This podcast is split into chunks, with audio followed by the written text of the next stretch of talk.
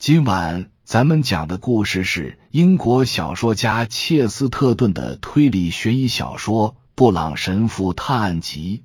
话接上回说到，确实奇特。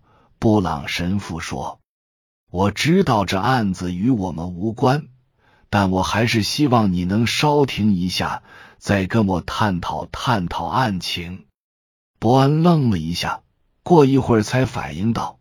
当你说那三人之中有人隐瞒实情时，我以为你已经断定那人是霍姆了。我说那话的时候，他的朋友回答道：“其实想到的是一直沉默不语的波特先生，也就是那位不再是已故的，或者说不再被哀悼的吉迪恩·怀斯先生的秘书。”哦，我只跟波特说过一次话。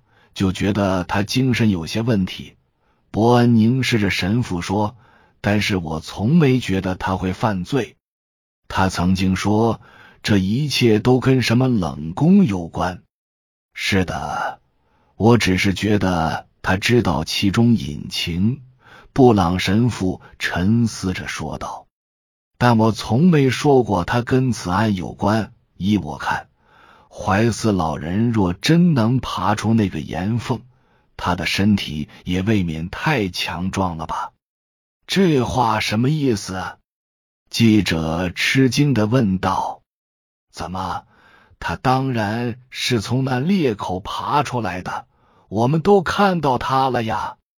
神父没有回答他的问题，而是突然问道：“你怎么看霍姆这人？”哦。很难说他是个罪犯，伯恩回答道：“我也算经验丰富了，但他一点都不像我从前见过的罪犯。还有内尔斯，他比我更资深。要说他是罪犯，我相信我们两个都难以相信。他扮演的另一类角色也让我无法相信。”神父平静的说。你的确很了解罪犯，但是有这一类人，我或许要比你甚至内尔斯都更了解。我见过形形色色的这类人，能轻易分辨他们的小伎俩。另一类人，伯恩重复着，显得很迷惑。怎么讲？你熟悉的是哪类人？忏悔者。布朗神父说道：“我不太明白。”伯恩反对道：“你的意思是，你不相信他犯了罪？我不相信他的忏悔。”布朗神父说：“我听到过的忏悔不计其数，真正诚挚的忏悔者不是他那样的。他的言辞太浪漫了，还引经据典。”还记得他在形容自己的罪恶时提到该隐的记号吗？那是引自圣经的故事。如果一个人做了件自己想着都害怕的恶事，他是绝不会有心情原因典故的。假设你是一个为人忠厚的职工或者店员，第一次偷了钱之后，心里。肯定七上八下。这种情况下，你会马上联想到自己的行为如同巴拉巴吗？再假设你在盛怒之下杀害了一个孩子，你会回溯一下历史，然后把自己的罪行比为以图买的统治者西律王吗？相信我，我们自己的罪行都太私密可怕。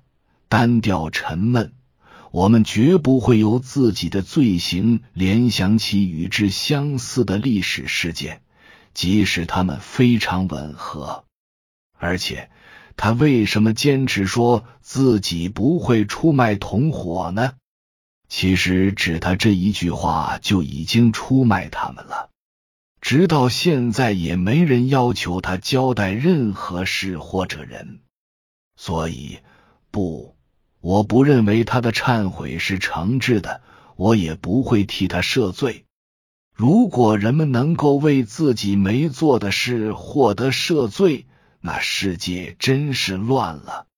布朗神父将头扭向一边，沉静的望向海面。可我还是不明白，你说这些的意义是什么？伯恩不耐烦的大声问。受害人都已经原谅他了，再怀疑他还有什么用啊？不管怎样，他已经置身事外，可以高枕无忧了。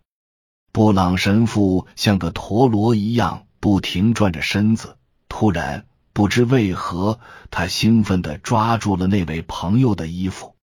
原来如此，他斩钉截铁的大声说道：“回到刚才说的，他可以高枕无忧了，他置身事外了。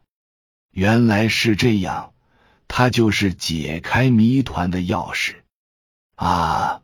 帮帮忙，好吧。”伯恩有气无力的说：“我的意思是，矮个子神父解释道，正因为他置身事外，他才能参与其中。这是唯一的解释。这个解释也够清楚的。”记者带着情绪说。二人一时无语，默默的眺望着大海，周围又陷入了寂静。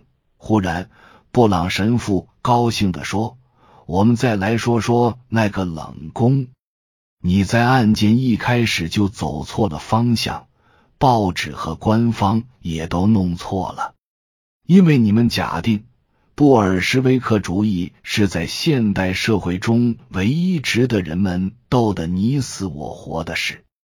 但这个案子跟布尔什维克主义没有任何关系。”他不过是个幌子，我看不出是这样。伯恩抗议道：“这件事涉及了三位被谋杀的百万富翁。”不，神父尖声大喊：“根本没有！关键就在这儿，被谋杀的百万富翁不是三个，而是两个，第三个还活蹦乱跳的。”而且还准备搞点破坏呢。在酒店里，你曾经亲耳听到那二人假借开玩笑对他施压，没错吧？但现在他被施以的压力永远不复存在了。盖洛普和斯坦曾经放狠话威胁这个头脑老旧的中立派商人，说如果他不参与企业联合的话，就将他打入冷宫。没错，冷宫的说法就是这么来的。稍作停顿后，他继续说道：“无疑，现代世界正在酝酿一场布尔什维克主义运动，我们必须予以抵制。只是我不太赞成你们的抵制方法。除此之外，鲜为人知的是。”另一场现代社会新兴的运动也正在悄然进行，那就是向垄断或者托拉斯方向转变的一场大运动。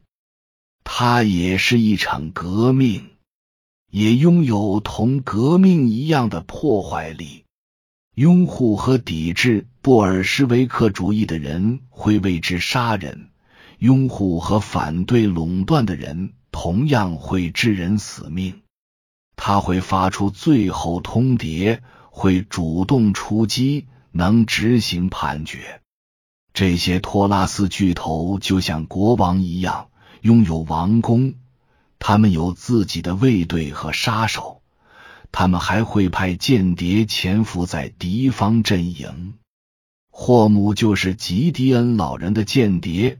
潜伏在其中一个敌方阵营中，但是在这起案子里，启用他要对付的却是另外的敌人，两个因为观点不同而要将他毁灭的对手。我还是不太明白他是怎么被利用的，伯恩说道。或者说，如此做法有什么好处？你怎么就没看出来？布朗神父大声说。他们相互提供了不在场证明。伯恩显得还是有些疑惑，但是一会儿脸上的疑云便慢慢散去。以上是由奶锅大叔给您播讲，感谢收听。每天晚上二十一点三十三分准时开聊。